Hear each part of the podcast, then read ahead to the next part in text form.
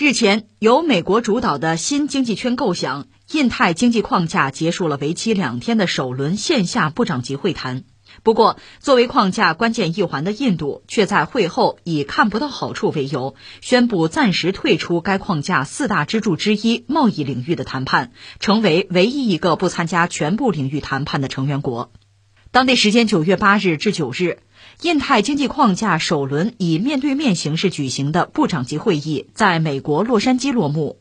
会后发布的联合声明称，十四个成员国共同通过了框架内贸易、供应链、清洁经济和公平经济四大支柱合作的主要目标，并将就此启动正式谈判。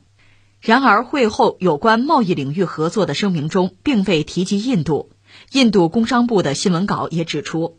印度将根据其国家利益，就印太经济框架的不同方面作出决定。印度工商部长戈亚尔直言，印度目前在这方面看不到什么好处。关注一下印度啊，印度这很有意思。最近这些年，印度在国际舞台上也很活跃哈，而且确实极具个性。这次呢，印度这不是说嘛？暂时退出印太经济框架里边这个贸易领域的谈判，为什么呢？没好处，看不到好处啊。你说这是不是个文字游戏？说到底是不是就退出这个框架呢？你还不能这么说，因为这个框架本身有它的规矩，它是四大支柱，贸易是其中之一，是四分之一。那你印度退出呢？那三个还可以谈，那你就谈了吗？没有呢，都没谈呢。那印度什么态度啊？等等看呢。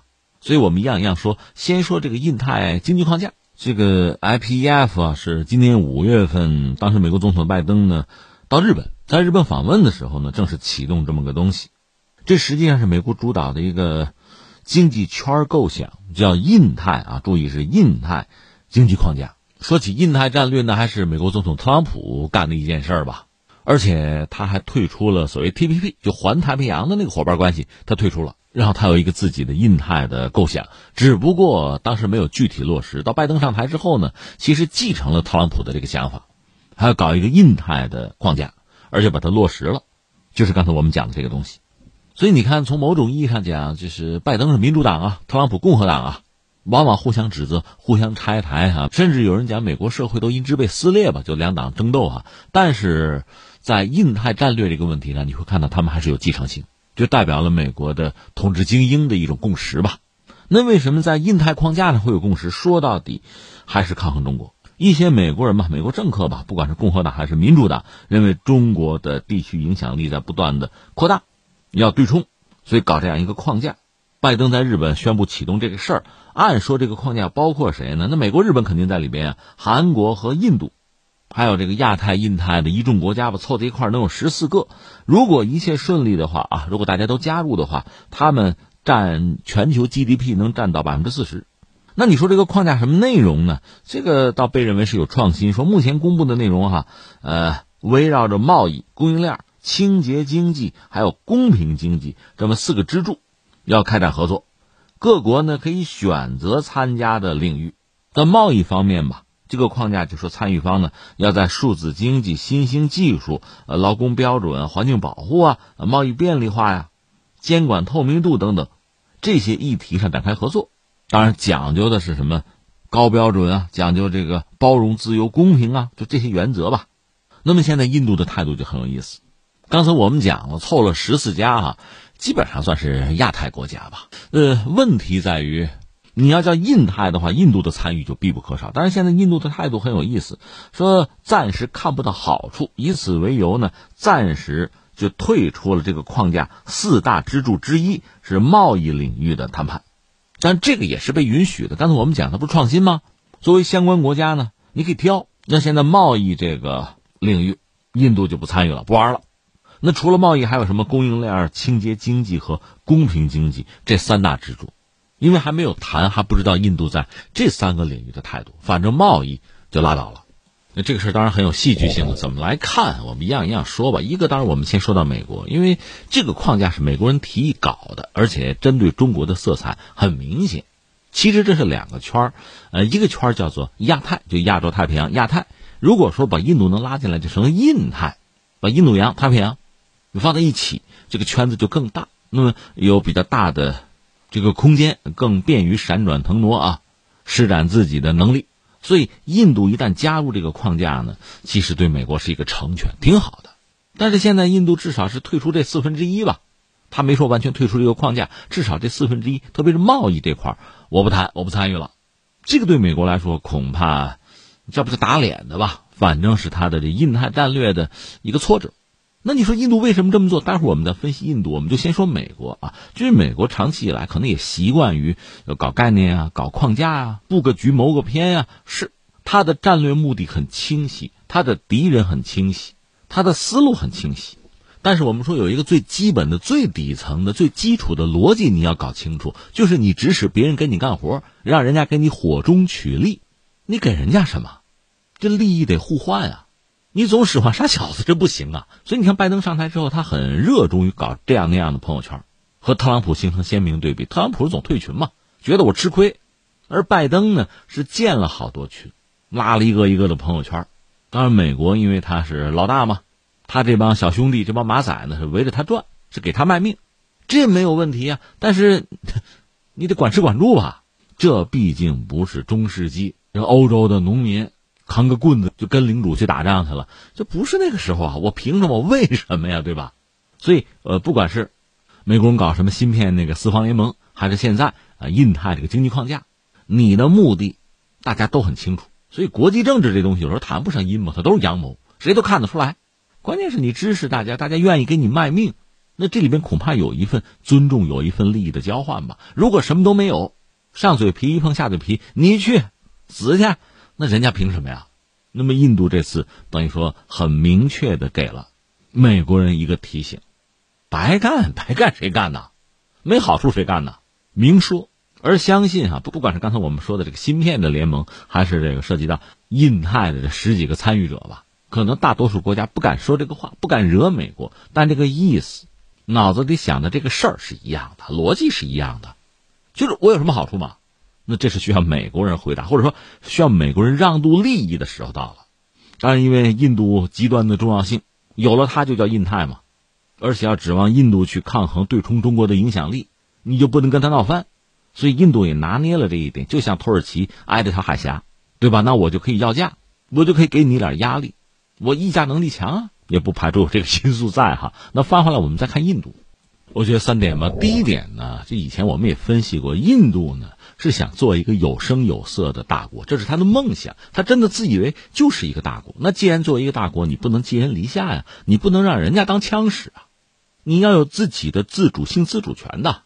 所以你看，在欧洲，像马克龙，就是法国那个总统，总讲啊，我们欧洲战略自主，那说明你没能自主吗？天天这嚷嚷，你自主不了呗。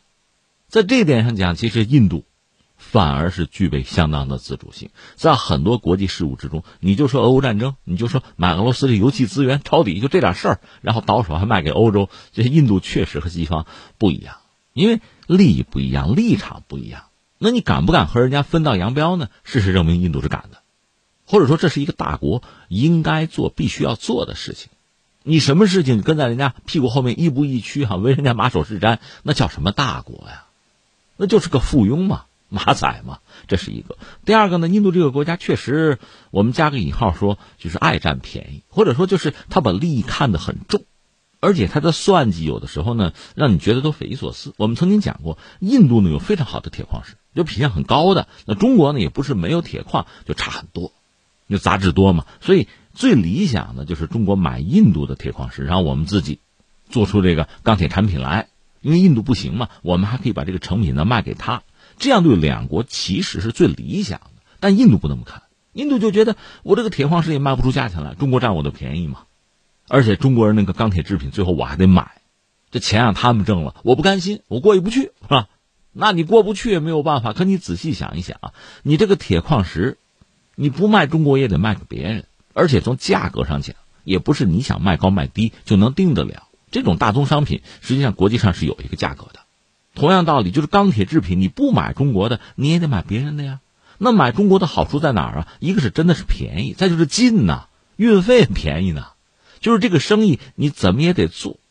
其实你不如和中国做，你自己得益相对也多，但他算不过这个账了，一度就不卖，我就不卖。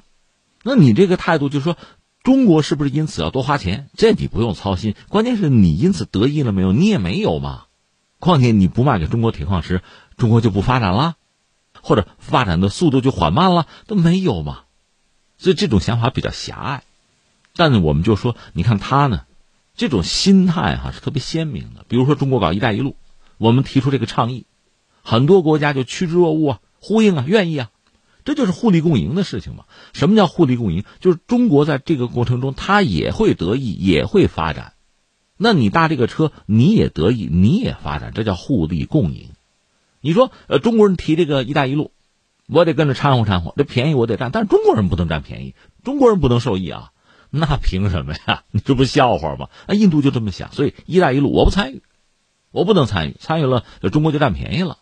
所以有的时候就是，就还是需要点格局吧。做人也是这样子，你先考虑在这个过程中，你是不是可以得益，是不是有更多的得益？你先考虑，别让人家占便宜，这个有点太狭隘。那印度确实这样想，“一带一路”我不参与。那么那个 RCEP，那个算是这个亚太、印太这个区域比较大的了，区域合作伙伴嘛。东盟十国、中日韩、澳大利亚、新西兰再加印度，如果大家都参与的话，这个区域自贸应该说规模是非常大的。可谈到最后，印度把大家甩了，放了大家鸽子，我不参与。为什么？我觉得没好处嘛。我觉得我要吃亏，就不参与了。那么这次也是美国人搞的这个所谓印太的经济框架。你想，一个经济框架里，说实话，最核心的、最支柱的哈，那个平台不就是贸易，不就是经贸吗？但就是在贸易这个领域，印度说我不参加，没好处，甚至我要吃亏。当然，我们说谁也不傻。你比如中国当年加入 WTO 那个时候啊，就是国内的经济学家也炒作一团，有的说那得开放，得加入；有的说不行啊，我们很多领域弱，一旦开放了，那我们这些领域就完蛋了，那我们损失很大的。但事实证明，加入了吗？加入了，有没有代价？有没有学费？肯定是有的。但是你收益呢？收益大的惊人呐！要论得失的话，肯定是得大于失啊，那就是合算嘛。那印度的想法和中国是不一样的，说到底他并不愿意开放，他觉得开放了自己要吃亏，或者说到底我们只能说他不自信，因为中国的例子摆在这儿啊。那你看我们的这个经济的总盘子也好，制造业水平也好，在改革开放之初，中国是一个什么状况呀？加入 WTO 之前我们是什么状况啊？那咬着牙开放了，进去了，然后呢发展了嘛？那你看中国的例子，这正面的这个例子摆在这儿。如果印度依然不愿意开放，担心吃亏，那我们只能说他不自信，对自己某些领域的开放完全没有自信，很怕。那这次美国人搞的这个印太的经济框架，四个支柱，这第一个我就不参加了。那剩下那几个呢？我们只能说，第三，印度有自己的图谋，图谋是什么呢？就是趋利避害嘛，只占便宜不吃亏啊。就这个框架里面几根支柱哈，你比如涉及到供应链这个问题，他肯定希望一些发达国家地区呢把这个产业啊、生产线什么供应链之类的搬过来，他能够接着，他能挣钱，但是呢，他又不愿意付出和这个相匹配的责任呢，或者说代价，那个我不愿意，那个我不承担，我只要占便宜，我不要吃亏，我不要付出，只要收获，这是印度。另外呢，这个印太框架，因为既然是针对中国的，对印度来讲也有吸引力。这么多国家凑在一起，如果能对中国形成某种制衡啊，那印度能不能从中得益啊？他想的是这个。可问题在于，刚才我们讲了啊，这个世界上能量是守恒的嘛，你总想得，那你不付出怎么可能呢？